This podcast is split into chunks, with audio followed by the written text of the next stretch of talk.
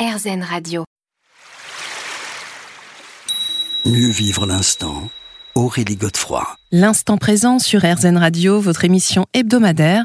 Et aujourd'hui, c'est Marie-Thérèse Piroli qui nous accompagne. Alors, euh, Marie-Thérèse, on vient d'évoquer l'importance de la respiration, euh, le lien aussi que cette respiration a avec le corps, avec les différents organes du corps. J'aimerais qu'on évoque à présent les liens internes de notre corps. Alors, vous en listez différents, hein, le lien structurel, fluidique, neurologique et bien évidemment le lien spirituel. Est-ce que vous pouvez nous en dire un mot? Oui, alors ce qu'il faut savoir en fait, c'est que notre corps est porteur d'équilibre. C'est-à-dire que euh, si on parlait du lien structurel, en fait, euh, tout est relié, du, moindre os à chaque ligament, euh, chaque tendon, en fait, à chaque aponévrose, en fait, de votre orteil jusqu'en haut du crâne, vous êtes reliés. Donc, euh, dès qu'il y a un problème quelque part au niveau du corps, vous aurez la correspondance au niveau du crâne. Et inversement. Et ça, c'est, euh, j'allais dire, euh, celui qui m'a enseigné ce type d'ostéopathie, qui est Pierre Ramon, a vraiment mis l'accent là-dessus, en enseignant vraiment une partie holistique du corps avec ses, différentes, ses différents liens, donc structurels. Ensuite, après, il y a le lien fluidique. C'est-à-dire que dans le corps, vous avez bien sûr le sang, vous avez la lymphe, et vous avez un certain nombre de, fluides, donc euh, le liquide synovial, vous avez le liquide céphalorachidien pour le crâne et la colonne vertébrale, et tout ça est relié en fait. Tout, alors, juste euh, au niveau physiologique, à quoi ils servent ces fluides? C'est pour euh, enfin mieux permettre justement euh, le fonctionnement. Euh, ben oui, à chaque fois c'est toujours pour permettre en fait euh, un fonctionnement. Par exemple au niveau du crâne, ça permet en fait aux masses cérébrales de, de ne pas cogner sur le sur les la boîte crânienne par exemple. Vous voyez, sur le genou par exemple, sur le liquide synovial du genou, ben ça permet à l'articulation de mieux fonctionner. Voilà. Le liquide amniotique, ben, ça permet au bébé de, de, de circuler dans une eau sans cogner les, les parois osseuses de la maman, par exemple. Mmh. Et qu'est-ce qu'il en est alors du lien euh, neurologique? Parce que celui-là aussi, il est important. Hein. Et oui, bien sûr. En fait, ce qu'il faut savoir, c'est que notre système euh, euh, sympathique et parasympathique, donc c'est-à-dire que à chaque fois, vous allez avoir tout ce qui est sympathique ou tout sympathique, c'est tout ce qui est en lien avec la chaîne verticale, donc qui est tout de suite impacté lorsque vous êtes en stress. Mm. Alors, juste la chaîne verticale, c'est quoi Alors, eh bien, en fait, c'est tout ce qui est colonne vertébrale et tout ce qui est euh, euh, méninge. Euh, voilà, tout ça, c'est relié dans, dans cette, cette, cette, dans ce lien-là, en fait, le, lien vertical. Et pour compenser, en fait, ça, qui est une pour, qui est en lien avec votre verticalité, dès qu'il y a un problème, en fait, vous avez des diaphragmes pour adapter la problématique de verticalité. Des diaphragmes, vous dites hein? Voilà. Je pensais qu'il y en avait qu'un. Et voilà, tout le monde pense qu'il n'y en a qu'un, ce qu'on appelle le diaphragme thoracique inférieur. Mais en fait, vous en avez d'autres. Vous en avez un, en l'occurrence le diaphragme thoracique supérieur, qui lui est au niveau des épaules. Mhm. Et vous avez le diaphragme thoracique euh, et le diaphragme du périnée, en fait, qui en est un aussi au niveau du bassin. Chacun d'entre eux va avoir un rôle, en fait et chacun va, euh, j'allais dire, équilibrer, puisqu'on est euh, dans un rôle d'équilibre. Lorsqu'il y a une perturbation verticale, vous avez un équilibre horizontal mhm. qui va compenser. Et vous en avez bien sûr un au crâne qui s'appelle la tente du cervelet. Voilà. Et qui se situe donc, entre euh, les deux oreilles. D'accord. Voilà. Donc, euh, en, en, soins, euh, les enfants m'appellent toujours Madame Oreille, parce qu'en fait, en mettant les doigts dans les oreilles, on a tout de suite en fait euh, la position de cette membrane. Les oreilles sont souvent décalées, qui correspond aussi au décalage du bassin, puisque tout est relié. Mhm. Et en mettant les doigts dans les oreilles, je sais exactement comment est positionnée la personne. Mhm. D'accord. Donc en fait, effectivement, on revient toujours à cette question d'équilibre. Hein. Toujours. Tout est relié en fait dans le fluidique, dans le neurologique euh, et, euh, dans le, le, squelettique, quoi, le musculo-squelettique. Alors, euh, c'est aussi le cas finalement dans ce que ce que vous vous définissez euh, dans l'énergie aussi. Hein. Alors c'est vrai que l'énergie, bah c'est il y a une différence euh, selon les, personnes parce que bon, vous apparemment vous dites que c'est les cellules qui émettent et qui captent des messages, c'est ça? Mhm. mais en fait, ce qu'il faut préciser, c'est que chaque organe a sa propre fréquence vibratoire. C'est ça. C'est-à-dire que, en fait, ce qu'il faut comprendre avec l'énergie, c'est-à-dire que notre civilisation occidentale n'en tient pas trop compte. Par contre, toutes les civilisations orientales l'ont toujours intégré. Et si on prend des médecines, euh, comme la médecine chinoise ou euh, la médecine ayurvédique indienne, elles ont toujours intégré la partie énergétique. C'est-à-dire, il y a bien sûr la partie euh, allopathique, enfin pas allopathique puisqu'elle est, médicamenteuse, mais euh, par les plantes. Et derrière, il y a tout ce qui est énergétique. C'est-à-dire que je vous parlais des circuits, par exemple sanguins, des circuits fluidiques du corps, il y a également des circuits énergétiques. C'est-à-dire que vous avez dans le corps des routeurs d'énergie, en fait, euh, qui captent les énergies et qui les font passer partout. Et notre corps a besoin des énergies autant qu'il a besoin du, du sang, du fluide, des fluidiques. Voilà. Et euh, nous ne pouvons pas fonctionner sans, j'allais dire, cette alimentation énergétique. On se retrouve dans quelques instants et on va voir justement comment bien la faire fonctionner, cette alimentation énergétique. Mieux vivre l'instant.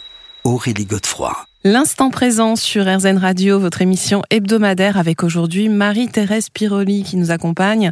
Alors Marie-Thérèse, on évoquait un aspect très important euh, de votre livre, c'est l'énergie. Et alors, euh, ces fameux routeurs d'énergie qu'il faut bien alimenter, c'est ce que vous nous expliquiez. Euh, Pareil, comment est-ce qu'on fait justement pour gérer, entre guillemets, même si le mot euh, peut être discutable, mais cette énergie? Eh bien, en fait, euh, je crois déjà que euh, se maintenir en santé est déjà un des premiers points. Alors, bien sûr, on va faire attention à tout ce qui est euh, euh, corps physique, Mhm. mais se maintenir en santé, c'est aussi maintenir en fait la circulation énergétique du corps. Et chaque fois que vous allez avoir un traumatisme, alors bien sûr, on va vous dire que le traumatisme physique va bloquer, euh, je sais pas, euh, une structure musculaire, une structure euh, osseuse s'il y a une fracture, des choses comme ça. Alors évidemment, vous allez avoir une perturbation liquidienne, le sang, la lymphe, tout ça va pas très bien fonctionner autour. Et par contre, ce qu'on oublie toujours, c'est que en même temps que la circulation fluidique, par exemple, il y a la circulation énergétique qui sera également perturbée. Hmm. Et ça, à chaque fois, en fait, c'est complètement occulté. Lorsque vous avez un organe malade, euh, il est aussi, euh, j'allais dire, euh, en défaillance énergétique. Et ce qui est important, c'est que effectivement, chaque cellule reçoit en fait de l'énergie et que chaque organe, j'allais dire, a sa propre vibration. Et l'ensemble des vibrations de chaque organe, j'allais dire, vous donne votre vibration à vous. Bien sûr. Mais alors justement, comment élever les vibrations des organes alors qui sont malades Et puis peut-être d'ailleurs ce que vous dites, n'attendons pas qu'ils soient malades?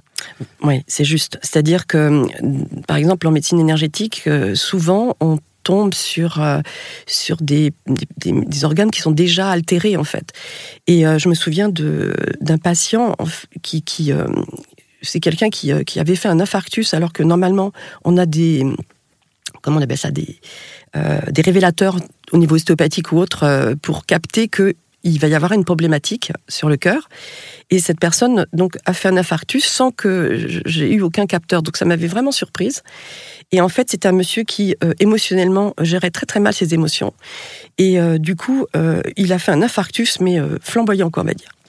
Et lors d'un autre rendez-vous, il est venu me voir et à la fin du traitement, lorsque j'ai terminé, en général, le corps est aligné et, euh, j'allais dire équilibré.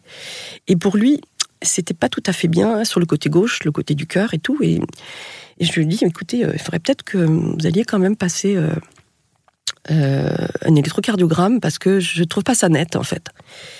Et ce qui était intéressant, c'est que donc il m'a demandé de prendre rendez-vous parce que le le cardiologue euh, était très débordé, donc je l'ai fait. Et quand les choses se- s'emboîtent, ça s'est fait tout de suite. Je veux dire, euh, il avait rendez-vous le soir même, alors qu'il habitait en province. Et donc le, le médecin a été extraordinaire parce que il a, c'est quelqu'un que je connaissais, et donc euh, il a fait tous ses examens, il n'a rien trouvé. Mais il s'est dit, si elle me l'envoie, il y a un truc, en fait. Donc, je ne sais pas quoi, et donc il l'a envoyé le lendemain matin faire un test à l'effort à l'hôpital. Et là, il était en train de préparer un infarctus. Voilà, ça veut dire que, en fait, j'avais capté, c'est ce que m'avait dit le médecin, j'avais capté dans l'énergétique l'arrivée de l'infarctus avant même qu'il ne soit dans le physique. Quoi. Hmm. Donc c'est vraiment de la prévention, quoi. Oui, mais nous, alors, euh, à notre, euh, à notre échelle, comment on fait? Moi, par exemple, j'ai une faiblesse euh, du, au niveau du cœur. Qu'est-ce que je peux faire concrètement pour justement éviter que ça dégénère ou que ça devienne problématique? Eh bien, déjà, j'allais dire, euh, les émotions sont quelque chose qui vont perturber, d'accord? Alors, à chaque fois, on va avoir euh, ce qui est émotionnel va avoir un impact en fonction, euh, j'allais dire, une émotion, c'est une vibration aussi. Et chaque vibration va aller se, chaque émotion va se coller sur la vibration de l'organe qui lui correspond. Et c'est comme ça qu'en médecine chinoise, on va dire que bah, le poumon, c'est la tristesse on va dire que le cœur dont vous parliez, c'est donc euh, tout ce qui est euh, manque d'amour, euh, trahison, voilà. Donc, lorsqu'on veut aller mieux déjà, alors évidemment, il va falloir traiter le côté physique. Donc là, vous avez besoin de quelqu'un.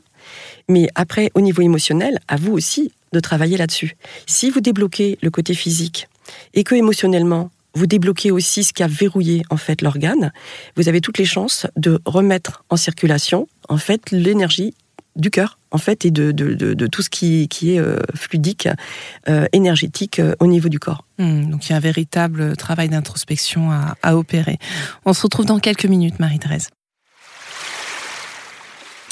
Mieux vivre l'instant L'instant présent sur RZN Radio, votre émission hebdomadaire avec aujourd'hui Marie-Thérèse Piroli qui nous parle de notre corps, mais de notre corps euh, aussi, de nos émotions, de l'énergie.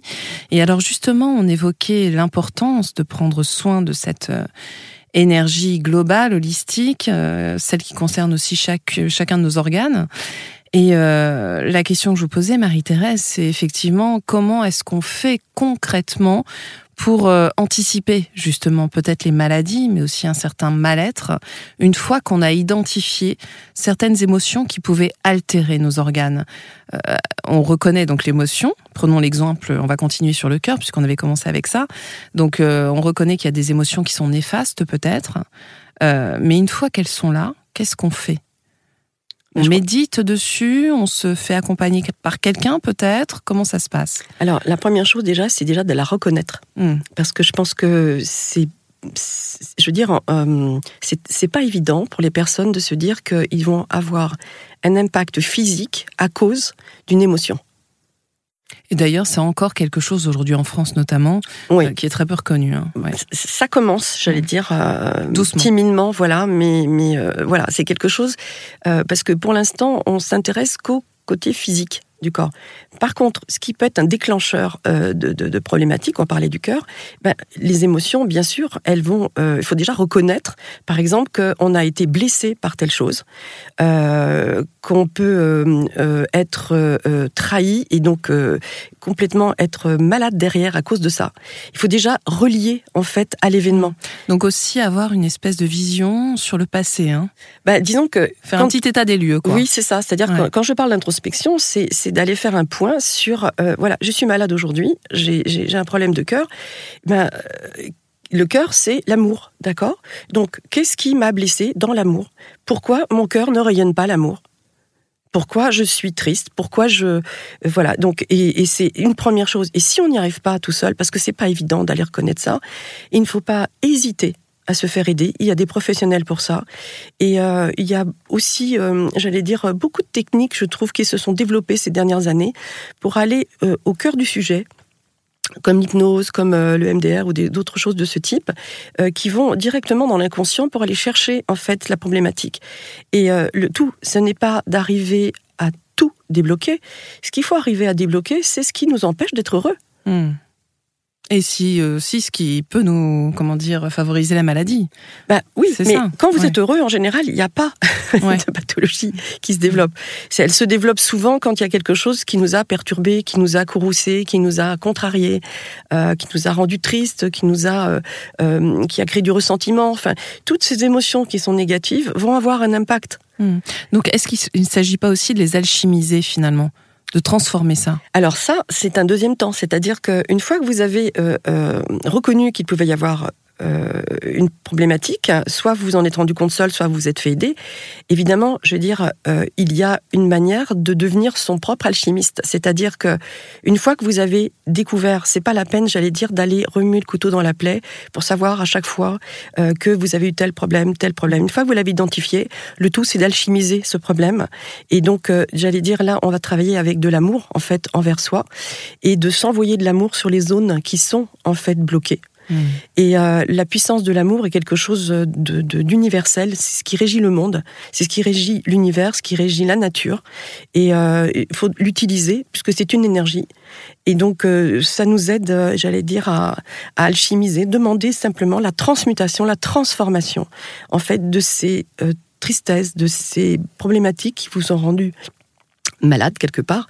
Donc c'est vous vous faites aider physiquement, donc vous vous faites aider euh, psychologiquement et vous pouvez vous aider, j'allais dire, euh, énergétiquement en faisant vous-même, j'allais dire, votre propre nettoyage et votre propre alchimisation de tout ce qui a été euh, problématique dans votre vie. Il ne suffit pas simplement de les reconnaître. Il faut il y a un mmh. cap au-dessus, c'est d'aller les transformer, les transmuter. Mmh. Mais ça, ça passe par quoi? C'est par une méditation, par exemple? Alors, moi, ce que je, je, je, fais souvent, ce que je fais en cabinet aussi, c'est lorsqu'on détermine euh, une, une problématique, j'allais dire, bah, par exemple, on reprend l'exemple du cœur, euh, où vous avez quelqu'un qui vous a trahi, donc il y a un certain nombre d'émotions qui sont liées à ça. C'est d'aller regrouper, en fait, euh, j'allais dire, euh, toute cette tristesse, cette, cette colère, tout ce qui est en lien avec, avec cette trahison, et d'en faire une boule que vous mettez devant vous.